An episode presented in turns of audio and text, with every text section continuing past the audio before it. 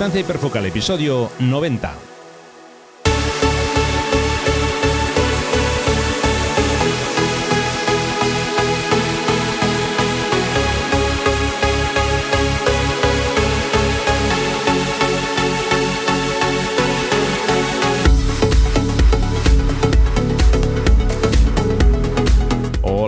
¿Qué tal? ¿Cómo estáis? Bienvenidos a un nuevo episodio de Distancia Hiperfocal, el podcast de fotografía de paisaje y viajes. Soy Rafa Irusta, fotógrafo profesional especializado en fotografía de paisaje y un día más está conmigo Sandra Vallaure, aunque ya diga que no, es fotógrafa, es viajera y es responsable del podcast Destinos Ifaca. Ahí queda. Hola Sandra, ¿qué tal? ¿Cómo estás? Pues muy bien, te iba a decir que con ganas de verano, pero después de esta presentación que has hecho, creo que con ganas de cambiar mi biografía. Ya estamos, ya estamos aquí, criticando y metiéndome el dedo en el ojo. No, no, si es una autocrítica, es para ponerme las pilas para realmente confirmar que soy todas esas cosas que has dicho. Vale, vale. Ay, bueno. Voy a intentar dejar de reír. esto ya va a ser difícil, pero bueno, vamos a ver si encarrilamos esto. Bueno, a ver, en el episodio de hoy vamos a repasar algunos consejos para mejorar tus fotografías de paisaje en verano, que ya que llega verano, como has dicho, pues bueno, algo tenemos que hacer, ¿no?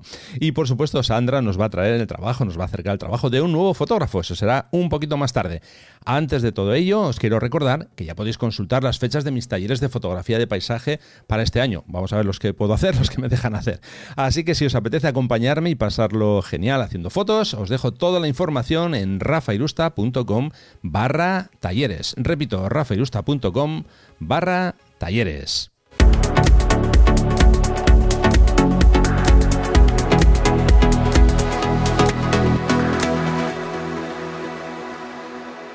Estamos ya en el episodio 90. 90, 90. A punto de cambiar de 2 a 3 dígitos, ¿eh?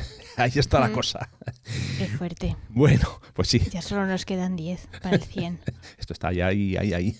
Eh, como, ya, como ya es habitual, Decía que como es habitual, ya sabéis que os vamos a dejar todas las notas del programa en bueno, una de las entradas del blog, rafaelusta.com barra el número del episodio.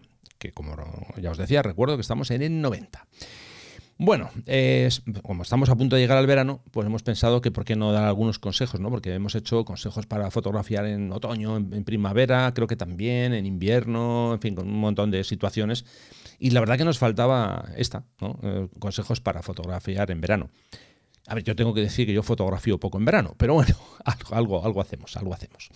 Entonces, eh, antes de nada, yo creo que vamos a, dejar algunas, algunas bases claras, algunas cosas claras, ¿no? Estamos hablando que para fotografiar en verano partimos de unas condiciones muy concretas, obviamente, en estos días de verano. Son jornadas normalmente, ¿eh? de forma general, muy soleadas, con luces muy fuertes, muy intensas, que van a provocar sombras muy duras, con poco detalle, más bien eh, negros bastante empastados y demás.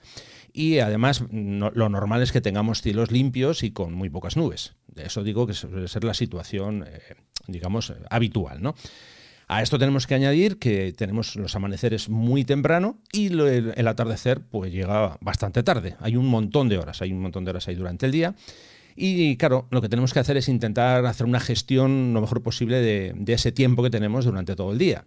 Eh, es diferente, obviamente, a cómo, lo, gestionamos en invierno o en otoño, que los días son mucho más cortos y sobre todo que la posición del sol es diferente, ¿no? Aquí, vamos, el sol se nos pone muy, bastante, muy, muy arriba, por encima de nuestras cabezas, como digo, y entonces, eh, bueno, pues eso hay que tenerlo muy, muy en cuenta. A ver, eh, aquí en, el anterior episodio hablábamos de mitos sobre fotografía, aquello de solo fotografiar por, la, por el amanecer, al amanecer y al atardecer, que no había que, digamos que agarrarse solo a eso, ¿no? Por supuesto que no, porque al final eh, aquellos mitos de los que hablamos era un poco, nuestra tarea era un poco romperlos, ¿no? Pero sí que es cierto que es aconsejable, en la medida de lo posible, intentar en verano, claro, más que nunca, aprovechar las horas del amanecer e incluso antes del amanecer y las del atardecer, y una vez que ya se ha escondido el sol, por supuesto. Lo normal y lo habitual, lo aconsejable, pues dedicar las horas centrales más a, planificar o a visitar eh, lugares que vamos a, poder fotografiar después. Esa es un poco, creo, una, recomendación, una recomendación así a nivel, a nivel general, ¿no? Entonces, esto, digamos que, lo, reducimos a, un consejo que es aprovecha al, máximo eh, ese número mayor de horas, ese aumento de, horas durante el día, sobre todo para explorar. No sé si estás de acuerdo, ¿qué opinas? Sí, estoy de acuerdo y estaba, te estaba escuchando muy atentamente porque yo con mi mente viajera me he dado cuenta de un pequeño detalle eh, que convendría que tuviéramos en cuenta también en el episodio. Y es que todas estas cosas que tú has dicho mm, y que son completamente ciertas y son muy interesantes, es verdad que mm, dependen mucho de, la latitud en la que estemos. Cierto. Eh, porque claro, nosotros estamos hablando desde nuestra perspectiva hispanoeuropea. Pero claro, si tú vas a hacer un viaje en verano, porque es cuando mm, te puedes coger vacaciones y viajas a una zona más cercana, más alejada de los trópicos, que sería donde más o menos grosso modo estamos Rafa y yo, y, y lo que vas a hacer es viajar a una zona mm, más cercana al Ecuador, aquí todas estas cosas no se dan. Es decir, que la diferencia entre estaciones es prácticamente nula desde un punto de vista de horas de sol, de hora de eh, amanecer y de hora de atardecer, y luego también desde un punto de vista de climatología también, porque estabas comentando antes el tema de los cielos despejados y no he podido evitar eh, pensar en aquellas regiones donde bueno pues se producen o bien lluvias tropicales o bien monzones que también hay que tener en cuenta. Entonces, em, a ver, no es por contradecirte, sino solamente por aportar una información complementaria sobre otras regiones del planeta en las que puede que no se den exactamente las condiciones a las que estamos acostumbrados en nuestros veranos europeos. Claro, sí, sí, no, no, y está, está bien que lo digas porque creo que es una, una puntualización que complementa muy bien lo que yo había comentado la costumbre, lógicamente, eh, yo me muevo. Claro, claro, claro. A ver, al final nosotros nos fijamos en, en, lo que tenemos más cercano y en lo que y en lo que vivimos en nuestro día a día. Entonces tú, mm, tú llevas ya viviendo no sé cuántos veranos en su práctica totalidad mm, en, en este entorno y, yo también, porque además es que a mí no me gusta normalmente viajar en, en verano, pero bueno, dicho eso, hay que tener en cuenta que el verano es una, es una época donde seguramente muchos de nuestros oyentes es cuando se cogen vacaciones. Mm. Entonces hay que tener, hay que tener en cuenta eh, las, las, localizaciones en las, que, en las que se va a fotografiar. Si nos quedamos cerca de casa o, vamos a viajar por Europa, pues muchas de las cosas que vamos a decir hoy aplican. Si no, si es en, como digo, en destinos más cercanos al Ecuador, bueno, pues hay que tener en cuenta que las, las condiciones no son exactamente estas. Claro aprovechamos para mandar un saludo a todos los que nos escuchan desde otros lugares, ¿eh? Claro. Por supuesto. Claro que sí.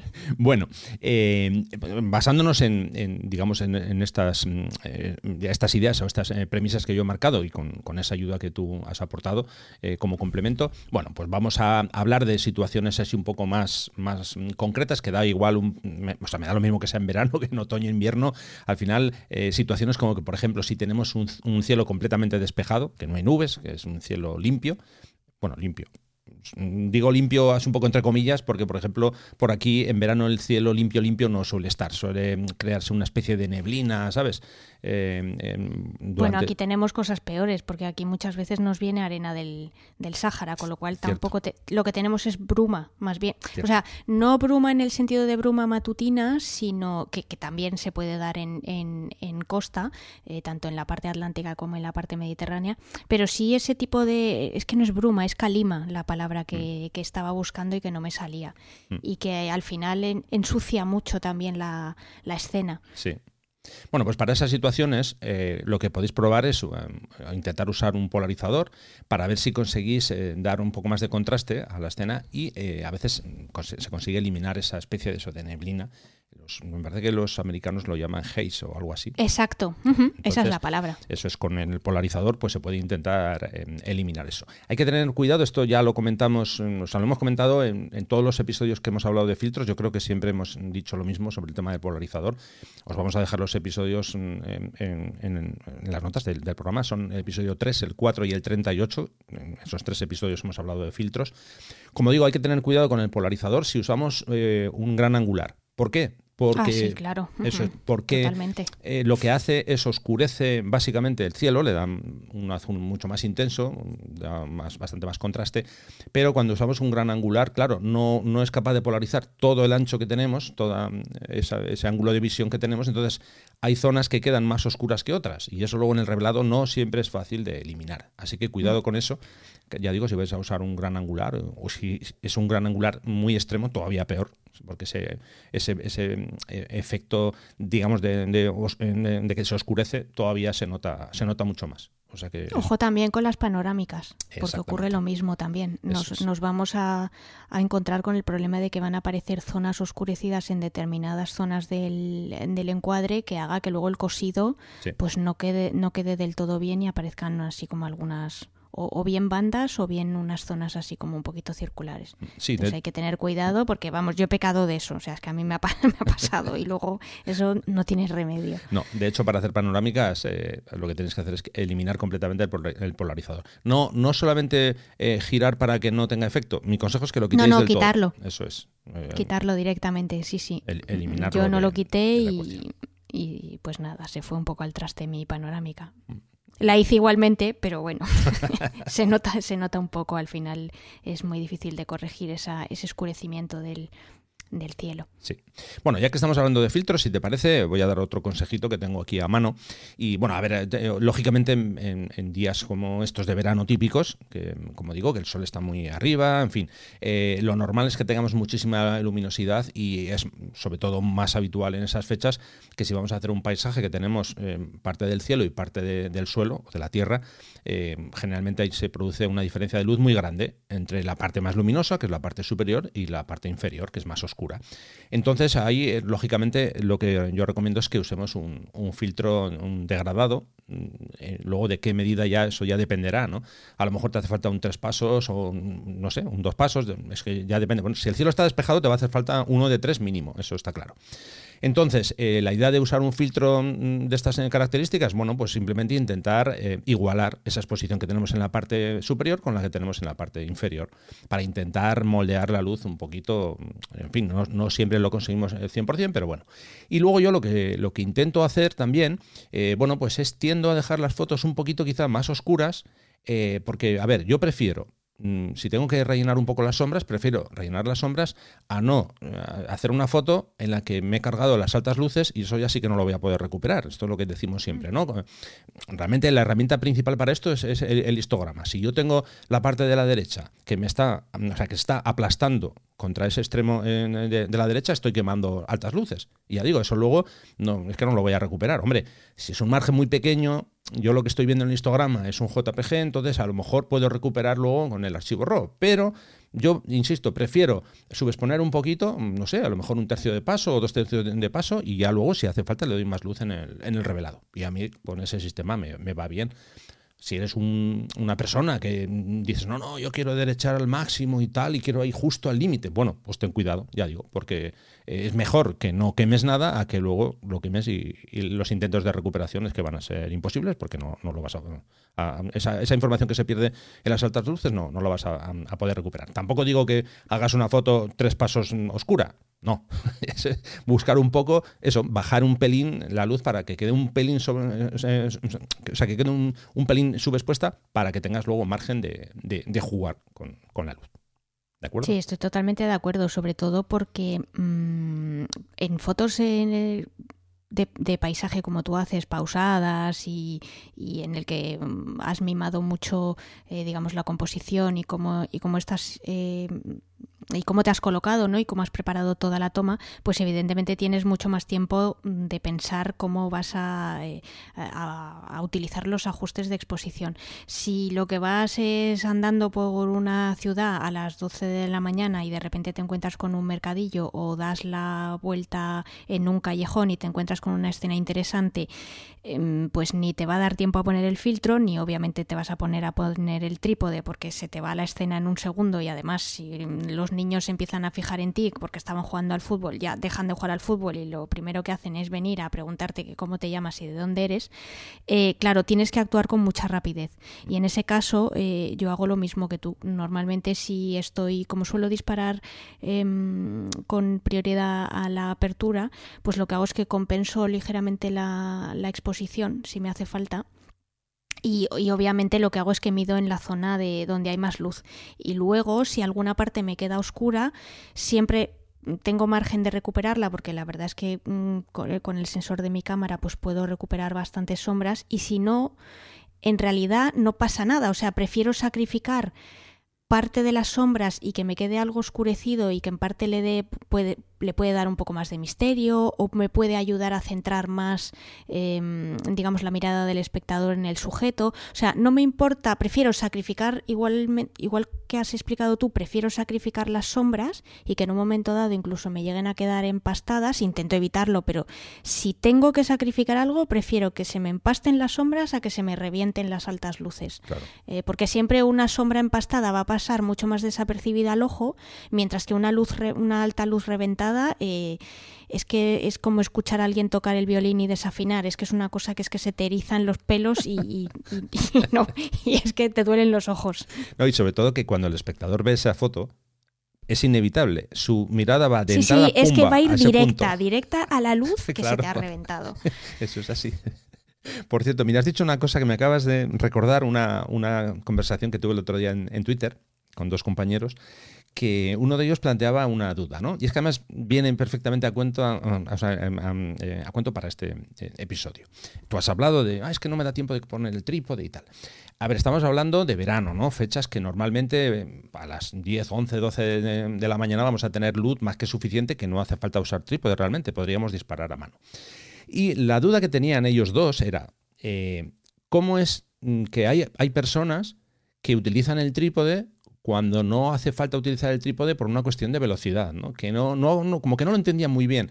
No sabían si sería mm, más bien por eso, por el tema de a lo mejor de tomarse mm, esa escena con más calma y tal. Y bueno, pues obviamente yo intervine en esa conversación ¿no? y se lo dije. Digo, bueno, yo no hablo por los demás, yo hablo por mí.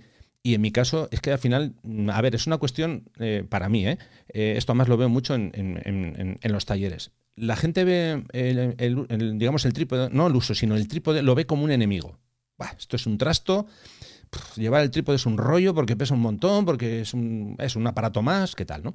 Vale, eh, yo tenía esa sensación, cuando empecé a hacer fotografía hace muchos años, yo tenía esa misma sensación. Y curiosamente aprendí a usar el trípode y a, digamos, a, hacerme amigo del trípode eh, viendo los vídeos de, eh, Michael Reisman, que ya os he hablado muchas veces de él, este hombre que, vamos, que para mí ha sido mi, profesor, ¿no? Aquellos vídeos que veía suyos, porque es que este hombre llevaba el trípode a todas partes, daba igual que hiciera frío, calor, eh, que tuviera velocidad de sobra, porque él lo que decía era que necesitaba el trípode para poder componer con calma, como le gustaba a él, ¿no? Y si había que hacer una corrección sobre una foto que había hecho, no había problema, simplemente tenía que aflojar un poco la, tuerca de la rótula, girar un poco la cámara y ya estaba.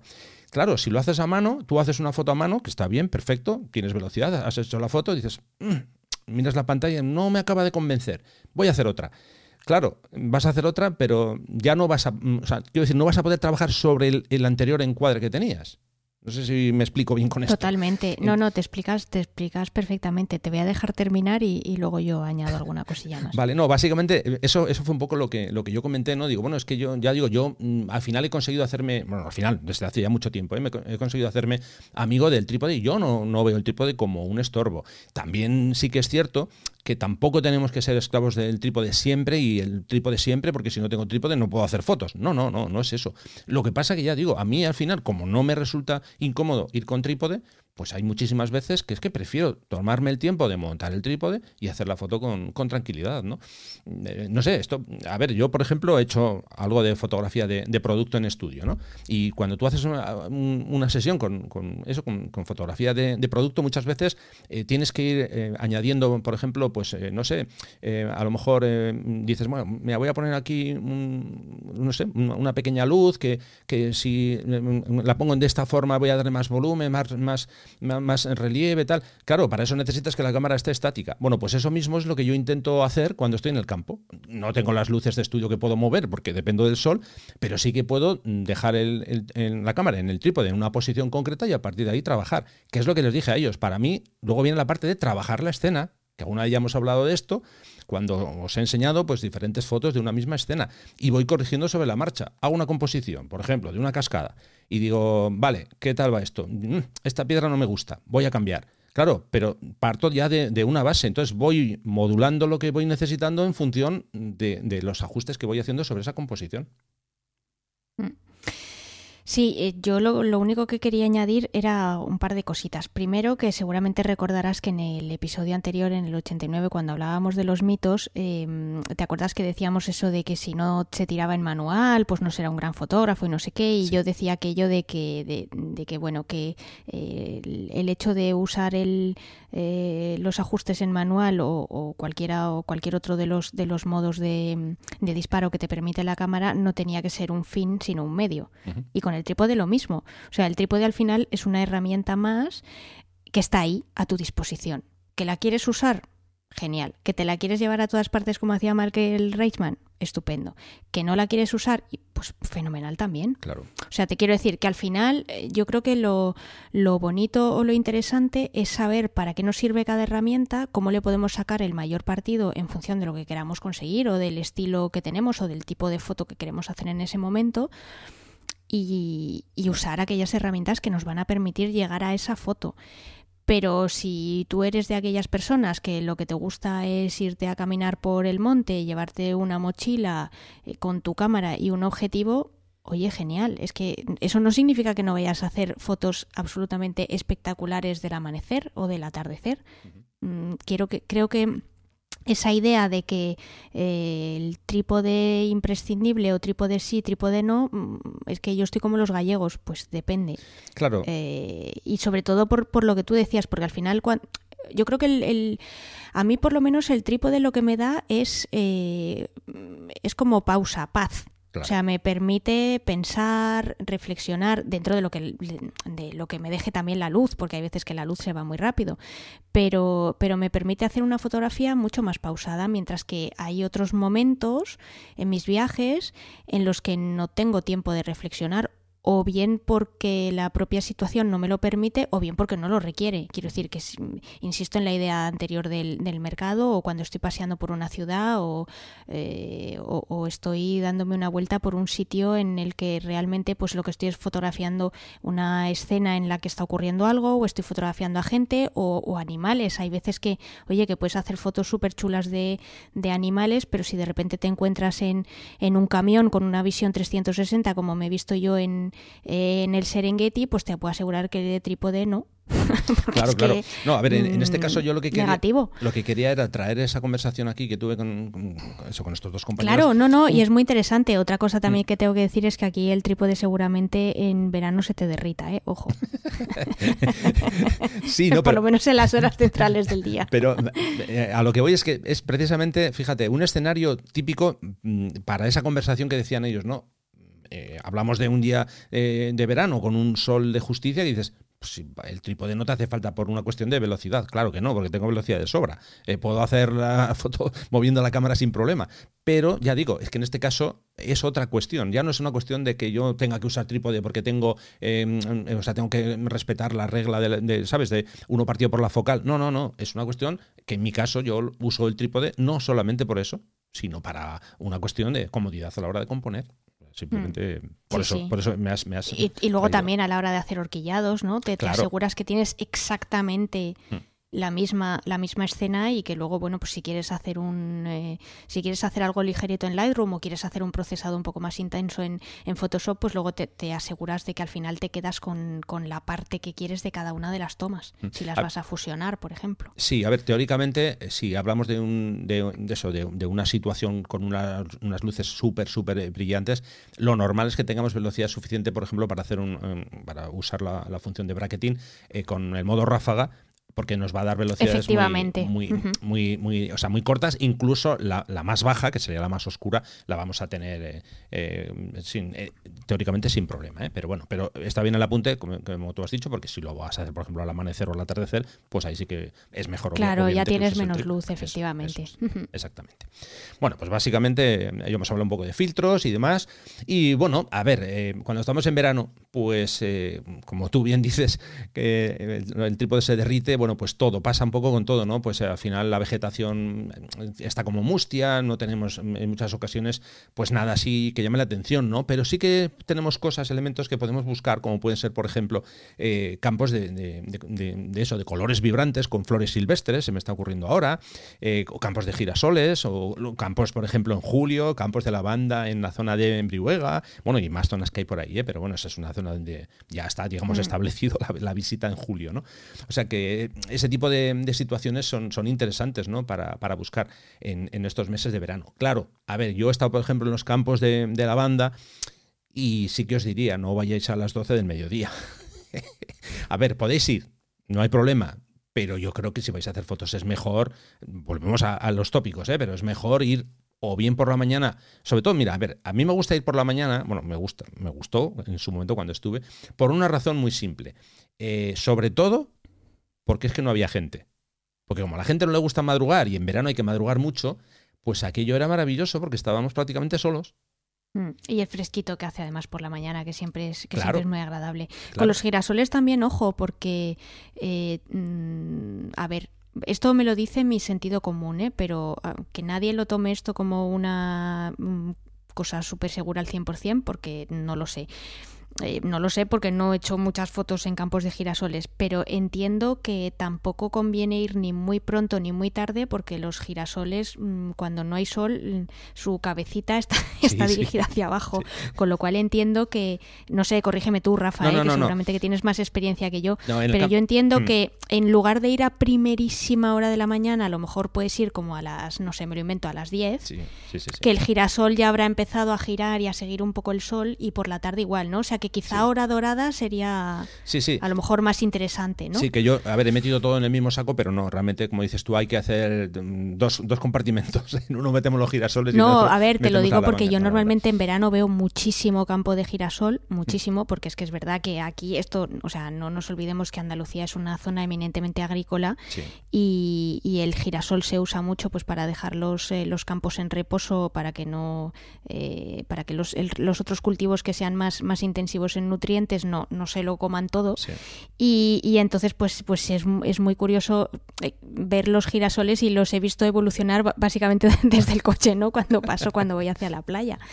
Em, entonces, por eso lo digo, porque si pasas muy temprano, cosa que a veces hago eh, cuando tengo que volver aquí a casa porque vuelvo a trabajar, eh, claro, los girasoles están mirando completamente hacia abajo. Sí, están en posición de descanso. Entonces la luz es, entonces la luz es muy chula, pero los girasoles no están en ese punto eh, que te están como mirando hacia la cámara, ¿no? Que creo que eso sería lo, interesante en ese caso. De hecho, yo lo que yo mm, sugiero mm, y os aconsejo es que, mm, por ejemplo, vayáis a, hacer fotografía de campo de girasoles mejor por la tarde que por la mañana. Mm. Esa, es, esa es mi, Cierto, antes de que se vayan a dormir, ¿no? Eso es. Esa es que es cuando que todavía están. Eso es. Eh, con los campos de lavanda, a, mí personalmente no me gusta eso y voy a. Es que me faltaba de explicar un, pequeño detalle. Ay, ¿eh? perdón. No, no, no. interrumpido y me he puesto yo aquí a hablar de mis girasoles Flower Power. No, pero que está bien, está bien. No, eso, a ver, es un, pequeño apunte que, quiero hacer. que a, lo mejor hay, eh, la mayoría de la gente no cae, no cae en esto. A ver. Eh, mm, a ver, que yo no he estado 40 veces en campos de girasoles, o sea, perdón, de lavanda, ¿eh? que estuve un año, una semana entera, y bueno, ahí sí que aprendí una cosa, y es que mm, eh, hay muchísima actividad de abejas en los campos de lavanda. Mm. Entonces, cuidado con las abejas, porque yo sé que hay gente que le tiene miedo a las abejas. Entonces, tú, bueno, pues si, vas, eh, mi consejo es que, a ver, por la mañana también empiezan con actividad, pero mucho más, mucho más relajada que por la tarde. ¿eh? Por la tarde, es que, a ver, por la tarde hay mucha gente y muchas abejas. Entonces, a, mí, no, me han picado, no he tenido ese, problema, ¿no? Pero claro, hay, gente que realmente tiene una alergia brutal y, lo pasan mal. Bueno, a mi padre en su momento, hace muchos años, no fueron abejas, fueron dos avispas y bueno, aquello fue tremendo, ¿eh? No, al final, no, bueno, no pasó nada, pero vamos, Mm, llegó a casa eh, que tenía la cabeza que no, no le veíamos los ojos. Tenía dos rayitas que se supone Pobre. que era donde estaban los ojos y era porque bueno había tenido una, re- una reacción, Una eh, reacción alérgica, y claro. bueno aquí en, en- en España bueno en concreto en Valencia creo que ha sido hace poco un, un ciclista se tragó una, una, abeja y, y murió o sea que quiero decir que eh, Sí, no- que hay que tener cuidado y con esas cosas hay Por que, eso. que, que no dejamos de estar en la naturaleza. Claro, no, no vamos a decir que cuidado con las abejas que son horribles, no, solamente hago apuntes, ¿no? Que, que ya digo, mm, por la mañana tienen menos actividad, o por lo menos yo así lo, lo sentí cuando estuve allí, y por la tarde ya mm, las oyes zumbar mm, continuamente, ¿no? Y, sobre todo, insisto, el tema de la gente, porque a ver, si vas a, claro, si tienes la suerte de visitar un- una zona, un campo de lavanda, que hay poca gente, pero es que yo creo que ya no existe eso, porque estamos hablando de, de los que hay en, en Guadalajara, pero es que si vas a los que hay en Francia, Vamos, es temporada alta para que todo el mundo, yo, de la gente que sigo en, en Instagram, raro es, bueno, vamos a dejar el 2020 aparte y este 2021 no, no sé cómo será, pero años atrás es que llegaba la temporada de la banda y aquello era, vamos, que, que se ponían en mi- feed con fotos de la banda, la banda, la banda, o sea que va muchísima gente. Entonces, al final, eh, yo recomiendo que eso, que madrugues por la mañana, vas a tener una experiencia completamente diferente eh, a la que puedas tener por la tarde. Oye, una pregunta, Rafa. ¿Tú has, eh, por casualidad, has mm, fotografiado campos de vides en, No. en verano? No, Teniendo como tienes La Rioja más o menos cerca? no. De todas formas, más que en verano... Vale, ¿no te lo has planteado? Te, te pregunto por si podría ser un, un sujeto interesante. Te lo digo porque aquí también, en, en la provincia de, sobre todo en la provincia de Cádiz, hay mucha vid Sí. y también me estaba viniendo así un poco a la mente que los campos se ponen bastante bonitos. Además aquí el contraste con... es un suelo muy blanco, Hmm. Eh, entonces el contraste con la, con la planta es muy, es muy interesante, pero no sé si desde un punto de vista fotográfico puede llegar a ser algo que merezca la pena. A ver, yo te cuento. A mí me gustaría fotografiar campos eh, de, de- de- de vides, pero en otoño. Hombre, ya. En otoño. ¿Por qué? Ya, ya. Porque ya. es- En es- otoño se pone Claro. espectacular eso, pero hoy no Pero- estamos hablando del Sí, otoño, con no, lo cual ahora no te enrolles en no, una escucha. explicación de 10 minutos. No, no, no, no, no, pero, que- pero es que ahí hay un problema añadido, que claro, en mi caso no puedo porque coincide con todos otros, o sea, con todos los otros lugares que, que- que visito, eso es, para hacer los talleres de otoño. O sea que por eso no Ya. sé, algún, algún año tengo que buscar ahí un hueco para, para intentar dividirme entre una cosa y la otra. Eh, en- yo en verano nunca, nunca he hecho la prueba. Se puede, o, o sea, lógicamente se puede intentar también, claro. ¿Cómo no? Ya. Vale. Que al final. Bueno, y espero que no te haya sentado mal lo de los 10 minutos de la explicación. era No. ¿eh? Vale, vale. No, pero si es que, si es que además es verdad. es yo que después me, he dado cuenta, digo, ostras, he estado súper borde. Bueno, pero eh, eso, eso eh, aparte de. Bueno, si no, si no lo cortas, ya sé que no lo vas a cortar, pero ya bueno, lo que digo, no. lo, digo, lo digo así para que los oyentes se enteren de que no lo vas a cortar. No, no, ya sabes que no. bueno, en fin, si, si quieres seguimos bueno, con algún más sí, consejillo sí, más cositas, ¿no? Porque tenemos aquí más, más ideas para hacer en verano. Bueno, eh, a ver, básicamente lo que tenemos que hacer es intentar usar eh, la luz, la luz que tenemos, iba a decir la mala luz, no, porque al final ca- caigo en el fallo yo de decir mala luz, la luz que tenemos en verano, que es la que tenemos, que es la que hay, bueno, pues tenemos que intentar usarla de la mejor forma eh, posible, claro. Entonces, eh, pues a la hora de, de hacer em, fotografías de paisajes, pues mm, bueno, pues eh, claro, cuando no tienes eh, ninguna nube en el cielo que, puedas, digamos, parapetar o esconder el sol detrás, pues yo lo que diría es que intentes evitar el sol de frente, ¿no? Aprovecha mm, eh, para colocarte con el sol en, tu espalda, que al final, bueno, pues dentro de lo, posible, eh, con- a ver, contra, contra más va pasando el tiempo, cuantas más horas van pasando, el, el- el sol va subiendo cada vez más y eh, las sombras se van haciendo cada vez más, más duras. Menos sombras, y, más duras, porque cuando sale el sol por la mañana las sombras son mucho más alargadas, más suaves, de hecho consigues ver eh, textura en, esa zona de sombra, pero a medida que, va subiendo, la sombra se oscurece cada vez más, se va haciendo más corta, más corta, y a un momento que es que ya lo único que ves es un manchurrón negro, ¿no? Eh, un contraste brutal entre la parte luminosa y la parte más, eh, más eh, oscura. Entonces ya digo, yo suelo evitar el sol de frente, por supuesto, y siempre intentar que, tener la, la luz a la espalda y también las luces laterales, eso sí que puede ser interesante, sobre todo en las primeras horas del día o en las últimas, ya digo. Ya sé Mm. que esto es ir en contra del mito que decíamos, pero es que, a ver, hay situaciones que es que son las que son. Entonces, bueno, pues eso es lo que, lo que, lo que recomiendo, ¿no? Sí, y además que este consejo es muy interesante, sobre todo cuando estamos en costa. Hmm. Eh, porque si estamos en montaña o en bosque, pues quieras que no puedes jugar más con no intentar ocultar el sol. Sí. Mm. En montaña, bueno, también depende de, depende de a qué altura estemos de la montaña y cómo podamos jugar con él. Pero es que en costa es complicado. Mm. O sea, y cuando digo costa pienso sobre todo en playa, no tanto en, en acantilados. Mm. Y al final tener el sol de frente es que...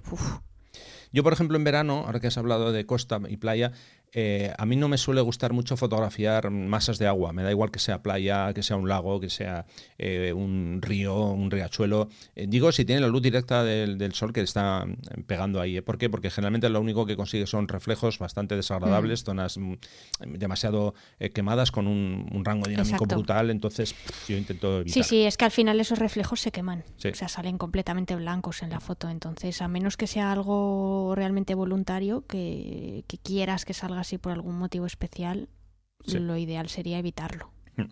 Sí, sí. Eh, uno de los consejos que yo suelo dar es, eh, pues en todo momento estamos hablando de gran paisaje, vamos a decir que tirando de angular o incluso con un tele a lo lejos. Bueno, pero hay otros mundos que también se pueden intentar em, em, explorar y escoger y centrarte en cosas que tengas más cerca, ¿no? Porque hay, hay mundos, vamos a decir, más pequeños que pueden ser, pues, no sé, pequeñas flores que tengas em, muchas veces eso, das un paseo y, encuentras, ¿no? O yo qué sé, alguna textura así un poco curiosa, porque puede darse el caso, por ejemplo, que haya llovido, imagínate, un par de, días atrás y de repente se ha secado todo eso, se ha quedado el barro cuarteado, bueno, pues ahí tienes posibilidad de hacer algún, algún detalle, ¿no? Eh, si no incluyes el sol en, la toma, bueno, pues puedes conseguir cosas interesantes. Mm, al final se trata de coger tu objetivo, eh, no tirar tanto de angular, sino coger, no sé, una distancia focal de, de 100 en adelante, entre 100 y, 200 y cerrar el zoom y ver a ver qué, qué te encuentras, ¿no? Que puedes encontrar cosas, cosas curiosas. Eh, obviamente la gente que hace macro, pues, pues pueden hacer macro perfectamente. Yo como no, no suelo hacer, pues no tengo paciencia, pero, pero bueno, se pueden hacer, ya te digo, pequeños detalles para conseguir fotos, fotos interesantes, ¿no? fotos chulas dentro de, las condiciones que tenemos en, verano.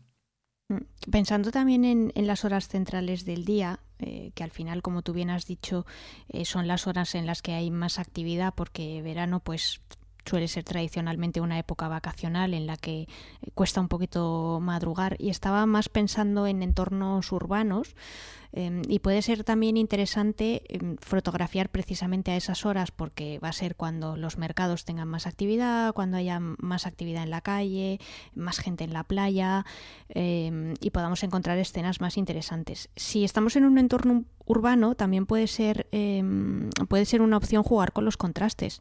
Eh, y, precisamente, bueno, pues si estamos en un sitio eh, donde de calles estrechas, donde haya muchas, eh, muchas sombras, pero al mismo tiempo mucho colorido, pues también podemos jugar un poco con, eh, con ese tipo de escenarios en los que, bueno, pues parte de la, de la zona salga completamente iluminada y luego otra parte de la escena pues salga muy, muy oscura y a veces funciona bien. Es verdad que estás creando mucho espacio negativo, pero, pero puede funcionar muy bien a la hora de, dirigir la mirada y de, y de jugar con, con la composición y precisamente... Mmm, ayudarte de las sombras para crear eh, elementos más geométricos o simetrías o o sea que no por estar en, en un sitio en horas centrales del día, pues eh, no significa que no, que no podamos hacer fotos, sino que al revés, puede ser que en esos momentos es cuando ocurra cosas más interesantes. Mm, no me veo, eh, no creo que sea muy interesante fotografiar un, un pueblo de la costa mm, un 10 de agosto a las 6 de la mañana, más allá de encontrarse a los, eh, a los cuatro gamberros que están volviendo de juerga. Tienes toda la razón. Hablando de esas horas tempranas, eh, por la mañana, lo que sí mm, suele, suele pasar, eh, yo antes hablaba de grandes masas de agua que no suelo fotografiar y demás, obviamente me refiero a las horas centrales del día, porque puede darse el caso que, por ejemplo, imaginemos ¿no? que vas a una zona cerca de un lago y eh, por la mañana bien tempranito te encuentres con que de ese lago sale una especie de, de brumilla, una niebla baja, que te va a dar un encanto especial a esas, a esas fotos, ¿no? Entonces, a ver, claro, para eso hay que madrugar. Ya sé que en muchos casos no es muy agradable y hay gente que dice, no, no, es que yo soy más del atardecer. Ya, Es que al atardecer eso no lo vas a tener. Entonces, eh, puedes conseguir esas fotos con esa, niebla baja que yo te digo, pero tienes que hacerlo por la mañana, no por la tarde. Porque las condiciones de la atmósfera por la tarde, obviamente, está mucho más caliente y no vas a tener, como digo, esas condiciones que se dan por la mañana que el contraste del calor que se acumula en la masa en la masa de agua con el frío que puede hacer, por ejemplo, porque igual eso igual ha habido una, una noche fresquita. Ya sé que por el sur entiendo que no sois más de noches tropicales, pero aquí en el norte suele pasar, ¿eh? que, a lo mejor eh, yo qué sé refresca bastante por la noche y como el, el agua ese, ese lago, ese, ese pequeño charco, digamos, de ciertas dimensiones, almacena el calor, pues el contraste calor-frío produce ese tipo de, de, fotografías, ¿no? Entonces, esa, esas, como digo, esa niebla baja, esas nubes bajas, pueden ser muy, muy interesantes. Ojo que no toda Andalucía es eh, la imagen mítica que tenemos de Córdoba de los termómetros a 47 grados. O sea que aquí hay, que aquí hay sierras, mm. en, en la costa mm, se ven brumas muy muy frecuentemente, no te voy a decir que todos los días, pero, eh, pero sobre todo en la zona del Atlántico, en las provincias de, de Huelva y de Cádiz, eh, sí que desde luego por la mañana te puedes encontrar, o incluso del otro lado del estrecho, Málaga o, Granada también, te puedes encontrar mm, mañanas, mm, bueno, no te diría de bruma, sino de una niebla espesísima que luego se va disolviendo conforme se va calentando eh, la atmósfera, pero pero sí, sí, que vamos, que, que, te puedes encontrar con bastantes fenómenos meteorológicos muy, muy interesantes. Y sí que puede refrescar en, eh, por, la noche. Depende de dónde estés. Claro. No, y ahora que dices esa, esa niebla que se va disipando poco a poco, ahí es donde hay que aprovechar a tope esas escenas que podemos ver de, ¿sabes? Rayos de sol atravesando por la sombra, por la sombra, digo, por la niebla. Eh, claro, em, eso, insisto, hay que madrugar para, para vivir eso, pero a ver, si estamos en verano, no pasa nada por madrugar un poco, creo yo, ¿no? digo yo, vamos. Y... Bueno, y sobre todo que no hace falta madrugar todos los días. Quiero decir que depende de si estás de vacaciones o no, te apetece o no, pues oye, un día haces el esfuerzo y si te lo encuentras, genial. Claro. Si no, luego siempre tienes la recompensa del desayuno. Eh, por supuesto. y bueno, que como estábamos hablando de nieblas bajas y demás, si se da el caso que, por ejemplo, yo qué sé, que dices, bueno, pues eh, mm, hoy ha salido el día un poquito así que por la tarde se ha empezado a nublar y tal bueno, pues aprovecha, aprovecha esas, ocasiones porque probablemente no vayan a ser muchos días con esas condiciones, entonces intenta eso, sacar el, jugo, el mayor jugo posible a, esa, a, esas posibles escenas que puedas, que puedas conseguir. Vamos, yo creo que es eh, un poco lo que tenemos que hacer, ¿no? Intentar, obviamente, sacar lo mejor posible con las condiciones que tengamos, pero si vemos que un día destaca porque ya no. Digo esto porque, a ver, eh, hay, hay lugares de, vamos, de la geografía que te levantas por la mañana es eh, sol de justicia. Al día siguiente te levantas sol de justicia. Al día siguiente te levantas sol de justicia. Y así eso no se acaba nunca, ¿no? A ver, no voy a demonizar aquí ninguna zona, ¿eh? pero hace unos años estuve en casa de un, amigo en Murcia. Eh, bueno, estuvimos ahí pasando, o sea, estuve pasando con él eh, pues un par de semanas. Y claro, era todos los días lo mismo. Y me decía, dice, pues imagínate esto todo el verano. Pues no, no, no me lo quise imaginar. y, es, es, una de esas situaciones que dices, qué suerte tengo de, vivir donde vivo, donde, vivo, ¿no? Porque claro, es que eso sí que no lo puedes modular tú ni, evitar, ¿no? ¿Qué haces? Si todos los días sale el sol, eh, se levanta rápidamente, eh, te casca 37, 38 grados, ¿qué haces? Pues es lo que hay, en fin. No puedes hacer más que aguantar, ¿no? Entonces, por eso digo, en esas situaciones sí que yo lo que haría sería intentar aprovechar el día en los extremos, por supuesto. Y bueno, ya casi casi para poner punto final, porque yo creo que ya llevamos un buen rato hablando de, consejos, eh, hay dos cosas que quería recordar solamente. Eh, una es que pruebes a hacer fotografía de siluetas, sobre todo al atardecer, bueno, también puedes hacerlo al amanecer, que eso te puede dar muchísimo juego, ese contraste de mm, sombras muy, muy negras, muy oscuras, eh, aprovechando eso, pues no sé si vas con alguien o puedes hacer eh, la silueta de un fotógrafo que vaya contigo, o, la tuya, incluso puedes poner eh, la cámara y hacerte tú un, selfie, ¿no?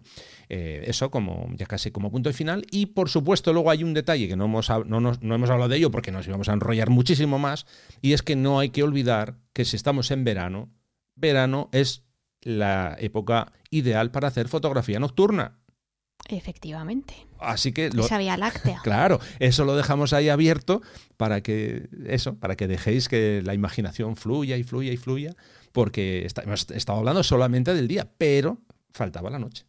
Exacto. Vía láctea, rastros de, estrellas, eh, lluvias de, estrellas también. Sí, sí, sí, sí. sí. Así que bueno, eso ya. con las Perseidas, por ejemplo. Daría, daría para mucho más. Yo, como no hago mm, fotografía nocturna, no soy un, gran experto, porque ya alguna vez ya os lo he comentado, que en la zona en la que yo vivo, vamos, es que aquello de hacer nocturnas es un poquito. Si no viajas, vamos, eh, igual, que pasa con las lunas y demás. Eh, cuando veo anunciado luna de sangre, tal, digo, sí, bueno, la veré en la tele, porque vamos. En fin, bueno, pues yo creo que hemos dado un, un pequeño gran repaso eh, todos estos consejos que, se nos han ocurrido. Y bueno, si se os ocurre algún otro más que se nos ha escapado, ya sabéis, nos, lo podéis dejar en los comentarios del post y, encantados los, podemos añadir. ¿Mm? ¿Te parece? Sí, seguimos. Venga, vamos adelante.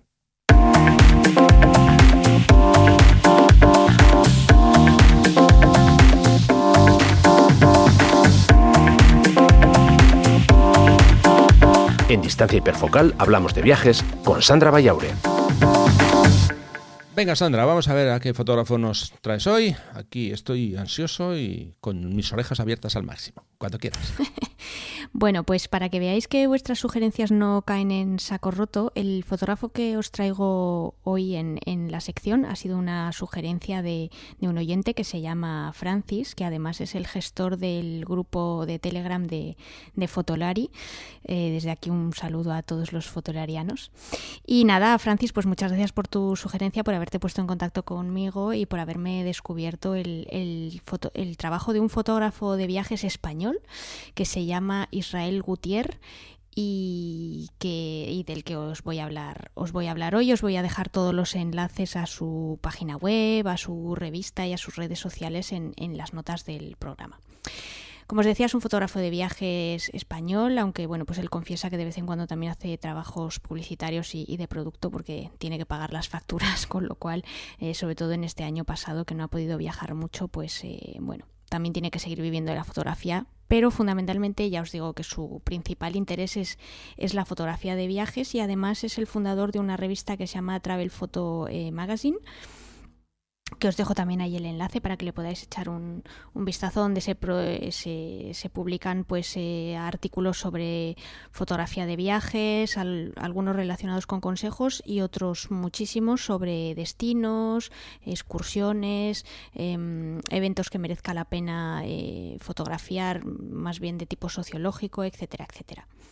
Por poneros un poquito en, en contexto la trayectoria de Israel, pues estuvo estudiando Derecho y trabajando como abogado durante nueve años y durante ese tiempo pues hizo un viaje em, que él considera iniciático, que fue un viaje que hizo con tres amigos a, China y durante el que realmente pues descubrió su pasión por, por viajar y su pasión por la fotografía. Y bueno, pues tanto fue el gusanillo que le entró que hace ocho años pues decidió dejarlo todo, decidió dejar una carrera profesional que la verdad es que no le llenaba, eh, no le gustaba pasar horas en la oficina, no le gustaba la rutina que llevaba. Y bueno, pues cogió la mochila, cogió su cámara, un billete de ida a, Nueva Delhi y se fue a viajar por eh, un gran número de, países de, del continente asiático, como son pues, eh, Japón, Indonesia, Malasia, Tailandia, Camboya, Laos, Vietnam, Birmania, India y, Nepal. Estuve en todos esos lugares y la verdad es que el resultado, que lo podéis ver en, sobre todo en, su página web, porque en Instagram tiene poquitas fotos publicadas, eh, pues la verdad es que es muy sorprendente. Y digo muy sorprendente porque es un fotógrafo de viajes eh, muy poco al uso. Mm, muy poco al uso en el sentido de que es muy poco efectista. Eh, mientras estaba preparando esta sección escuché una, entrevista, o más bien escuché una ponencia que dio hace, hace relativamente poco, en otoño del año pasado, y mientras lo, estaba escuchando hablar, eh, realmente me di cuenta de que tal y como es él, es un poco lo que refleja en, sus fotografías. Y os explico. Em, si, le echáis un, vistazo a su trabajo, pues vais a ver que es un fotógrafo al que le gusta pasar desapercibido e intentar eh, capturar mm, la esencia realmente de lo que, de lo que está viviendo y sin, sin querer. Em, aportar nada más de lo que hay, pero sin quitarle la importancia de lo que está viendo. Es decir, a ver si, a ver si consigo explicarme bien. Em, él considera que todo aquello que está viendo, que está experimentando mientras está viajando es interesante sea o no eh, luego mm, fotografiable o no, es decir, vendible en una revista de viajes o no. Entonces, me gusta mucho porque realmente huye de cualquier superficialidad que, y de cualquier mm, varita mágica que, podamos ver en, lo que nos muestran en, las revistas de, viajes, ¿no? Que siempre todo es como muy maravilloso, nunca hay suciedad, eh, los monjes budistas que hay en los templos birmanos pues son todos como mm, angelicales. Eh. Entonces, no digo que no los haya, porque evidentemente los hay, pero bueno, en cierto modo muchas de esas fotos están preparadas y al final esos, esos monjes pues son modelos, eh, muchos de los retratos que se ven en, las revistas pues eh, son retratos donde la persona está posando, donde hay una... Em, digamos que un trabajo de iluminación detrás muy importante y en el caso de Israel no, es que realmente él lleva una cámara con un eh, 12-14, no, un 10-14 me parece, o sea, un, gran angular de un alcance bastante, eh, bastante grande y un 50 milímetros, me parece, y ya está. Y es que no lleva más. O sea, creo recordar que por no llevar no lleva prácticamente ni, ni trípode. Entonces al final a él lo que le gusta realmente es callejear, eh, también le gustan los, paisajes de naturaleza, pero él se, mueve mucho por las ciudades e intenta, aunque bueno, pues todos, todos sabemos, empezando por él mismo, que es bastante complicado, em, intenta pasar completamente desapercibido. Intenta hacer lo que hacen normalmente los locales, e ir a los mercados donde van los locales, comer en los puestos callejeros donde están ellos. Y fundamentalmente os, os hablo de locales porque vais a ver que su foto es muy antropológica. Hay, foto de paisaje, porque bueno, pues ha estado en, eh, en, destinos que se prestan a la foto de paisaje, como puede ser Islandia o, o por ejemplo, eh, algunas islas del sudeste asiático, pero también vais a ver muchísima gente en sus fotos. Eh, por dos motivos. Primero porque a él le gusta la gente, segundo porque cuando viajas al continente asiático es difícil estar en un lugar donde no haya gente a verlos los hay. Es decir, si te vas a, Nepal a hacerte el circuito de las Anapurnas, pues evidentemente vas a ver muy poca gente. Pero si estás en Saigón, pues eh, lo que vas a ver es gente y prácticamente no, no vas a ver nada más. Em, entonces, bueno, pues es una fotografía que me ha gustado mucho, me ha sorprendido mucho su trabajo, me parece muy intimista, muy cercano. Es una fotografía que transmite mucho, transmite mucho a través de los colores, eh, da casi la impresión de, de, oír ese ruido y ese jaleo que hay en las calles que él fotografía y casi casi de oler ¿no? lo, que está, lo que está pasando. Eh, pues no sé, si fotografía un, un, vendedor de cacahuetes, pues casi casi que estoy oliendo los, los, los, cacahuetes tostados ¿no? mientras estoy viendo su foto. Entonces, bueno, pues os, os quería traer el, el trabajo de eso, de un fotógrafo mucho menos conocido o que pues eh, posiblemente si no hubiera sido por Francis yo mm, no hubiera descubierto.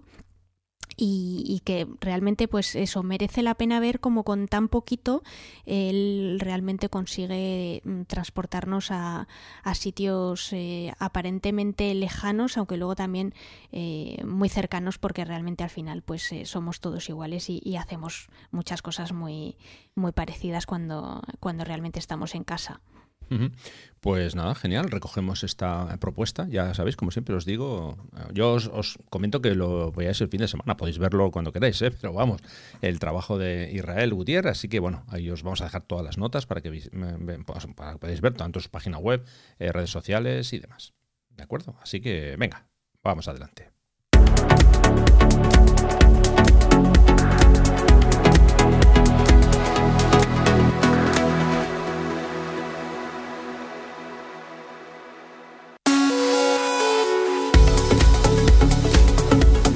Me estaba riendo yo solo. Porque el otro día uno de los usuarios del grupo de, Telegram me dice, oye, tengo una pregunta. Cuando grabáis el podcast, me dices que estaba escuchando ahora y dice, cuando grabáis el podcast, eh, llegáis a la parte final en la que eh, Sandra habla de su fotógrafo y entonces tú sueles decir, bueno, venga, seguimos. Y le digo, sí, claro, porque realmente seguimos, falta una parte del, episodio, ¿no? Que es la parte final.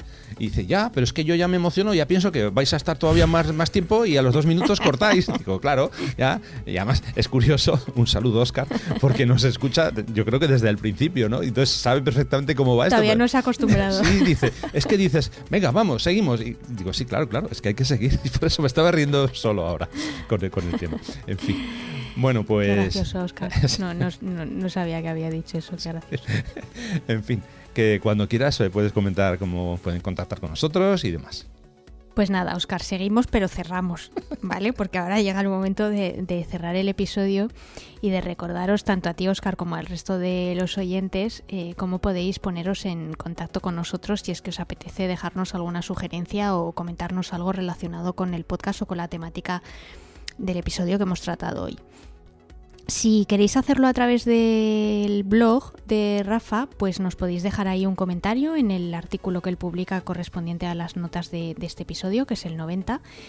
Y nada, pues ahí nos podéis poner lo que, lo que os apetezca, eh, eso le llega a, Rafa y luego si es algo que me concierne a mí, pues eh, yo también lo, recibo y, y, contesto encantada.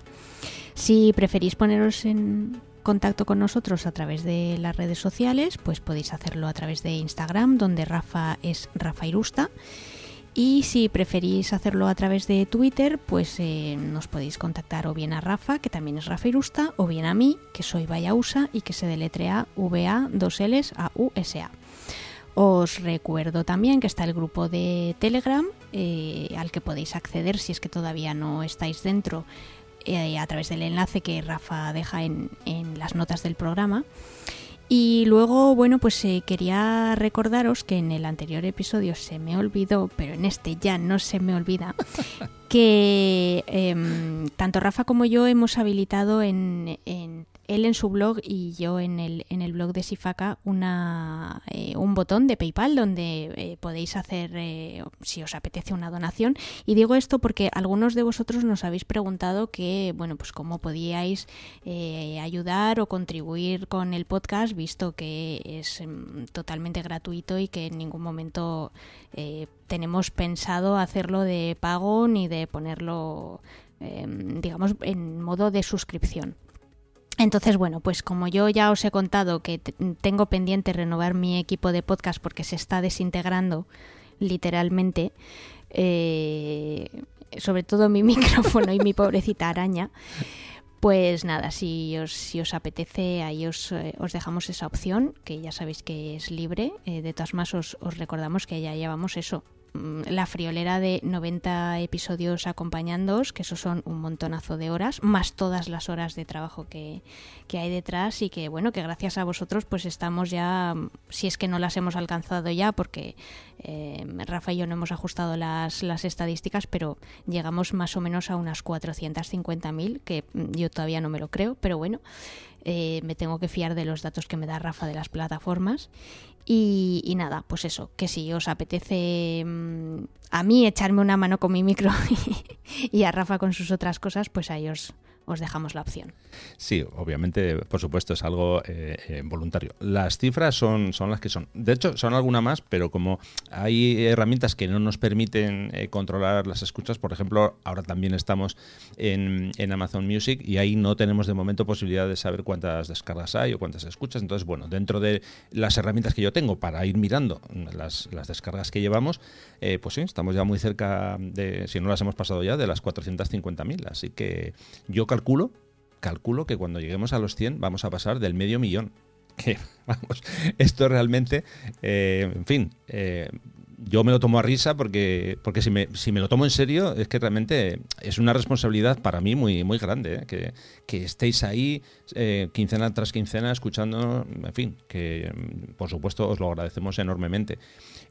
una cosa que siempre os decimos, que es que no quiero que se me olvide, Mm, si vosotros mm, nos hacéis alguna propuesta sobre posibles temas, eh, a ver, obviamente no podemos prometer que vamos a hablar de todos esos temas, porque a veces nos hacéis comentarios sobre ciertas cosas, pues o que bien no encajan por, por lo que sea, por la temática, no encajan con el podcast y demás. Pero a ver, eh, vosotros seguid eh, enviándonos propuestas porque, insisto, si son temas que pueden ser interesantes para el blog, ya sabéis que es lo que intentamos, tratar todos esos temas, ¿de acuerdo? Así que, por supuesto, daros las gracias, como siempre hacemos, por esa, esa ayuda, esa colaboración que al final, bueno, pues, en fin, a nosotros también nos hace ilusión el poder hablar de temas que realmente vemos que son de interés para, para vosotros, ¿de acuerdo? Sí, sí, efectivamente. Temas para el podcast, Rafa, no para el blog. Ha dicho el blog. Bueno, pues para el podcast, sí. es que al final ya, no sé ni lo que digo, blog, podcast. No pasa, no pasa nada. no pasa nada. Me refería obviamente para, para el podcast. Eh, bueno, yo creo que con esto pues ya eh, nos podemos Con esto y un bizcocho pues ya está dentro de 15 días. Exactamente, eso es. Así que nada, venga, muchísimas gracias como siempre por estar ahí. A ti, por supuesto, Sandra, por haber eh, acercado el trabajo de, Israel. bueno, por el resto de, colaboración y, y, nada, que en 15 días ya te veo otra vez por aquí. Bueno, te veo, más que te veo, te escucho. ¿Vale? Sí, sí. Pues sí, nos escuchamos en dos semanas y nada, gracias por, por todas esas descargas y por estar siempre ahí. Claro que sí. Bueno, pues nada, yo solamente ya deciros que si queréis eh, acompañarme en alguno de mis talleres, como ya sabéis, como siempre os digo, podéis echar un vistazo rafaelusta.com barra talleres. Eh, gracias infinitas, como siempre, y que hasta el próximo episodio de Distancia Hiperfocal. Os esperamos, ¿eh? Muchas gracias, buenas luces y un abrazo enorme.